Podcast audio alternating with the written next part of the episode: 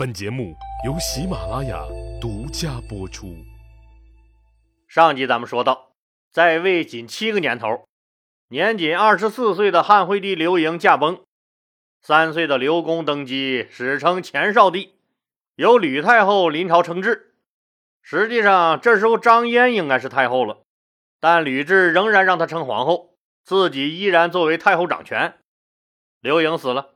那吕雉现在可是一个人独揽大权了，比起刘盈在那会儿，那更是自由多了，也就更加肆无忌惮了，就想着说把他们老吕家人都提拔提拔，一个是巩固自己的势力，另一个也是大家同享富贵。吕雉和左丞相陈平沟通好了以后，第二天的早朝只有一个议题，那就是立吕氏子弟吕台、吕产为王。吕大妈话音未落。一阵夹杂着杠精气息的疾风扑面而来，作为百官之首，耿直的右丞相王陵直接就毛了。这不胡闹吗？这当即大声反对。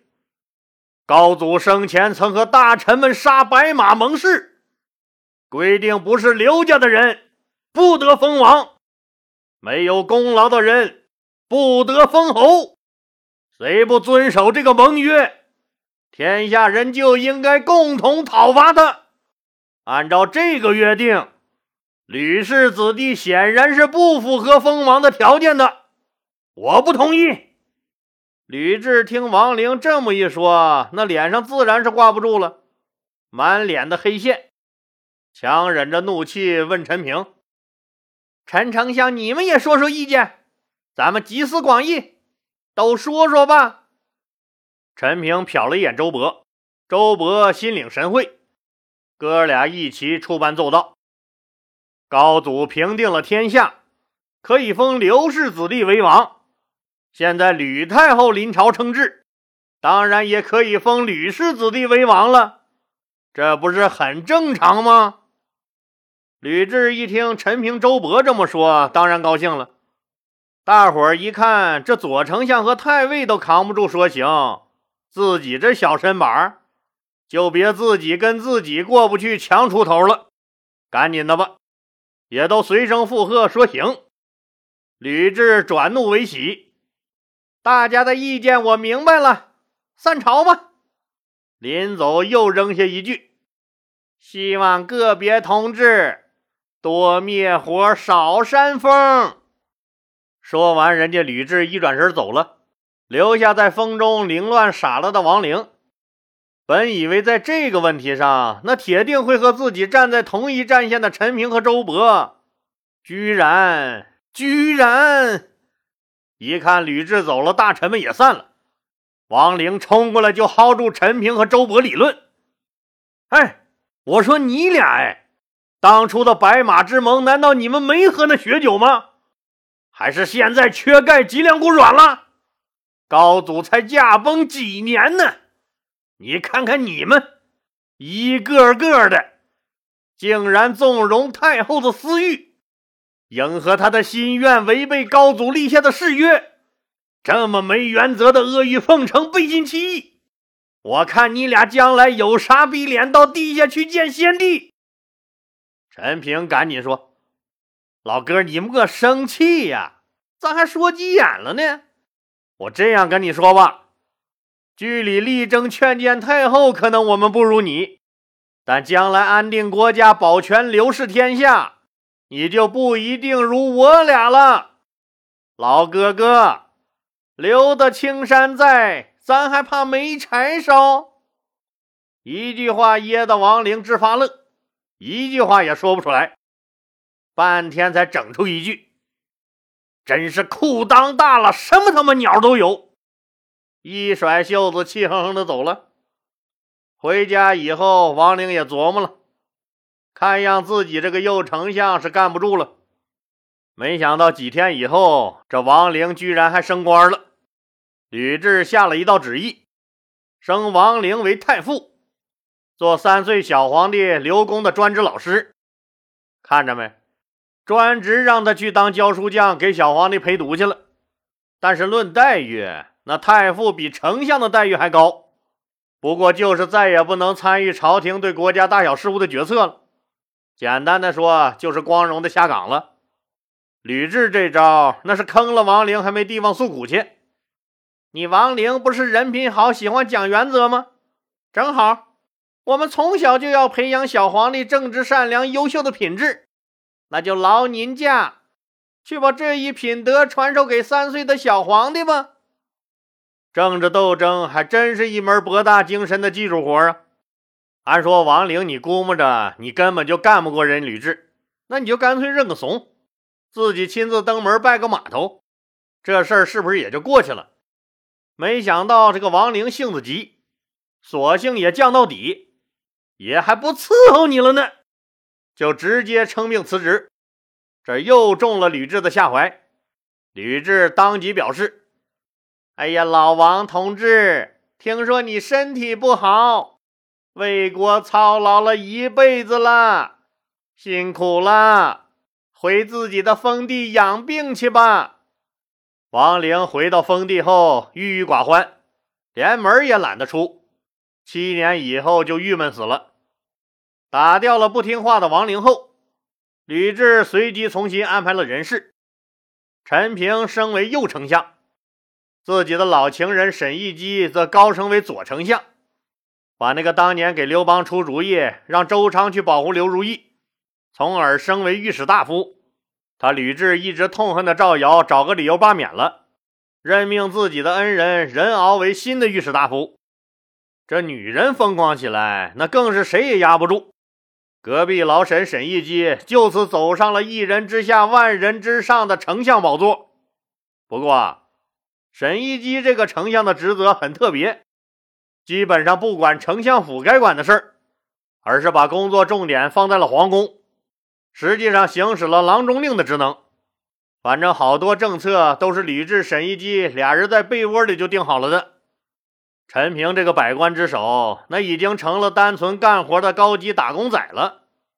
陈平当然很清楚自己的处境，也知趣儿，每天就是喝酒泡妞、吟诗对赋，装出一点也不想过多参与政治的想法，自己就干一点自己该干的事就行了。其他一概由吕雉和沈一基说了算，这让吕雉很是安心。对任敖的提拔就纯属报恩性质了。记得不？老李说过，当年刘邦犯了事跑了，吕雉被捕入狱，受狱中的那个看守调戏，同样是狱警的任敖出手帮忙，大巴掌呼脸，把那个流氓同事打的他妈都不认识了。吕雉极为感动。现在自己终于有机会报恩了，所以就让任敖担任了位高权重的三公之一的御史大夫。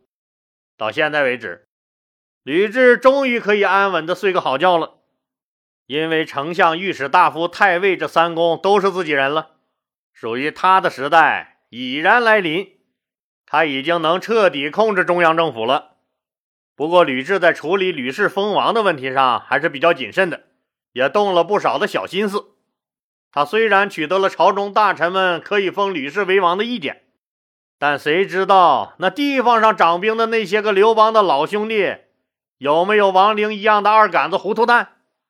这事儿可别玩砸喽！他就采取了迂回和逐渐试探的策略。吕雉先是追封了已经去世的老父亲老吕同志为宣王，又追封了已故的那个功勋卓著的大哥吕哲为道武王。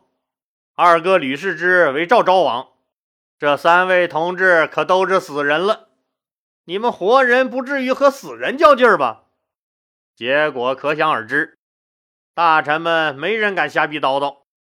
以吕雉开始纪年的汉高后元年，也就是公元前一八七年四月，吕雉的爱女鲁元公主也去世了。这也不知道吕雉是不是太残忍、太霸道，真的遭了天谴了。他的一对儿女刘盈和鲁元，那相隔一年都是二十来岁，最好的年华就没了。那可是皇帝家呀，那啥补品没有，啥医疗条件不具备，可还是没了。吕雉自然是很悲痛，马上又试探性的封了已故女儿鲁元公主的儿子，自己的外孙张衍为鲁王。看看外界的反应。你们总不至于跟一个刚死了妈的孩子较劲儿吧？结果外界一片祥和。好了，试探完毕，开整。具体怎么整呢？还是得稳扎稳打，步步为营。采取先封刘家，再封吕家，再封刘家，再封吕家，童叟无欺，那携手共同奔向新生活的原则。最先封了已经去世了的原齐王刘肥的二儿子刘璋为朱虚侯，还夹杂着封了几个无关紧要的侯爷做铺垫。然后开始封吕氏之的儿子吕种为沛侯，封大姐家孩子吕平为扶柳侯。吕雉当然不满足吕家封几个侯爷，就是试探一下大家的反应。一看封侯的开局不错，又铺垫开了封王的大戏，一口气儿把汉惠帝刘盈的五个儿子全封了：淮阳王刘江、衡山王刘不疑、襄城侯刘山、止侯刘朝、胡关侯刘武。同时就把吕哲的长子吕台混进来，封为吕王。但是吕王他没有封地咋整？咋整？哎，齐王，你家地盘那么大，你分出个济南郡应该没啥问题吧？那就把你齐国的济南郡作为吕台的封国了啊！对了对了，要不你就好人做到底得了。刘泽是我外甥女婿，挺听话一人儿。要不齐王，你再分出个琅琊郡来给他作为封国吧。吕雉就这样慢慢的肢解和削弱了地盘最大、实力最强的齐国。老李说过，这时候刘肥早死了，他的长子刘襄现在为齐王。对吕老太婆的做法，那刘襄自然是恨之入骨。我老爹就是你们欺负死的，现在又来霸占我的地盘，你等着。将来我要有机会，我一定搞死你们吕家！仇恨的种子在刘襄、刘璋和刘兴居等刘肥的十三个儿子心中发了芽，并越长越大。但现在可是没办法，暂时只能在夹缝中猥琐发育了。在封吕台的同时，把吕泽的小儿子吕产也封为了焦侯，又把吕氏之的小儿子吕禄封为了胡陵侯。与此同时，吕雉还废除了秦朝以来那一直实行的三族罪和妖言令。那啥是三族罪呢？就是我们经常在电影、电视里看到的灭三族，就是一人犯罪株连三族。哪三族？父族、母族和妻族。你细想一下，是不是很可怕呀？家族里万一出了个坏蛋，那基本上沾亲带故的都得让政府杀光喽。这妖言令就是哪个地方有妖言，你那片方圆多少公里以内的人全得处死。那啥算妖言呢？就是皇帝听了以后觉得不顺耳或者不爱听的言论。为啥不爱听啊？因为这类言论那往往是含有批评和揭露皇帝过失的内容呗。秦朝建立后，秦始皇就颁布了命令。说老百姓不得发表任何旨在评论皇帝过失的言论，不然就是触犯了妖言令。凡是触犯了妖言令的，一律杀头，没商量。残酷不？吓人不？太吓人了！您想啊，您的小日子本来过得好好的，突然政府就把你家所有人都抓了要砍头，您大呼冤枉，大人。我可是个本分人呐，不踹寡妇门，不挖绝户坟，没吃过月子奶，更没骂过哑巴人。我是好人呐，我冤呐，大人冤呐！审问你的县太爷大骂：“你冤个屁呀冤！你是不是有个姐姐？”我我我我倒是听我妈说过一嘴。好像是是有个姐姐，我还没出生，她就嫁到福建去了。我从来没见过，几十年前就和家里断了联系了，家里人也不知道现在她咋样了。县太爷冷笑一声：“哼哼，我告诉你她咋样了吧？他男人犯了诛三族的大罪。”你们作为他妻子的族人，通通都要掉脑袋。说完，那不管男人、女人、老人、孩子，咔嚓咔嚓一顿砍，家族就这样被团灭了。吕雉觉得这太残酷了。更重要的是，汉朝初期他缺劳动力，那全杀了谁干活啊？就废除了这两项法令。为了控制老刘家的下一代继承人呢，吕雉还大搞刘吕两家的相亲会，来了个拉郎配。正好老吕家丫头多，老刘家还净是光头臭小子，吕雉就强行给老刘家的男人，那每个人都配了一个老吕家的媳妇儿，还强买强卖，不允许退换货。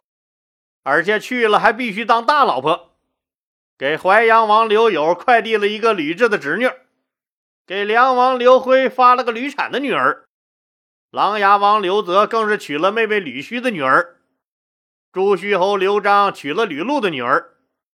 看看良心呐，老铁们，再也不用发愁攒钱买房买车娶媳妇了吧？国家一人给免费发了一个大胖媳妇儿。吕雉这种加量不加价、那童叟无欺的品质，绝对是业界良心了。好了，那给你们老刘家的胡萝卜发完了，谁要是不听话呢？那就只能是大棒伺候了。不过吕台自封为吕王后，乐极生悲，没几个月居然死了。他的儿子吕嘉继承了吕台的吕王之位。朝廷里原来那几个跟着刘邦闹革命的老伙计一看。这乌烟瘴气的，那实在是待不下去了。骊山灌婴他们几个也都纷纷告老还乡了。好了，今天就说到这儿吧，谢谢大家。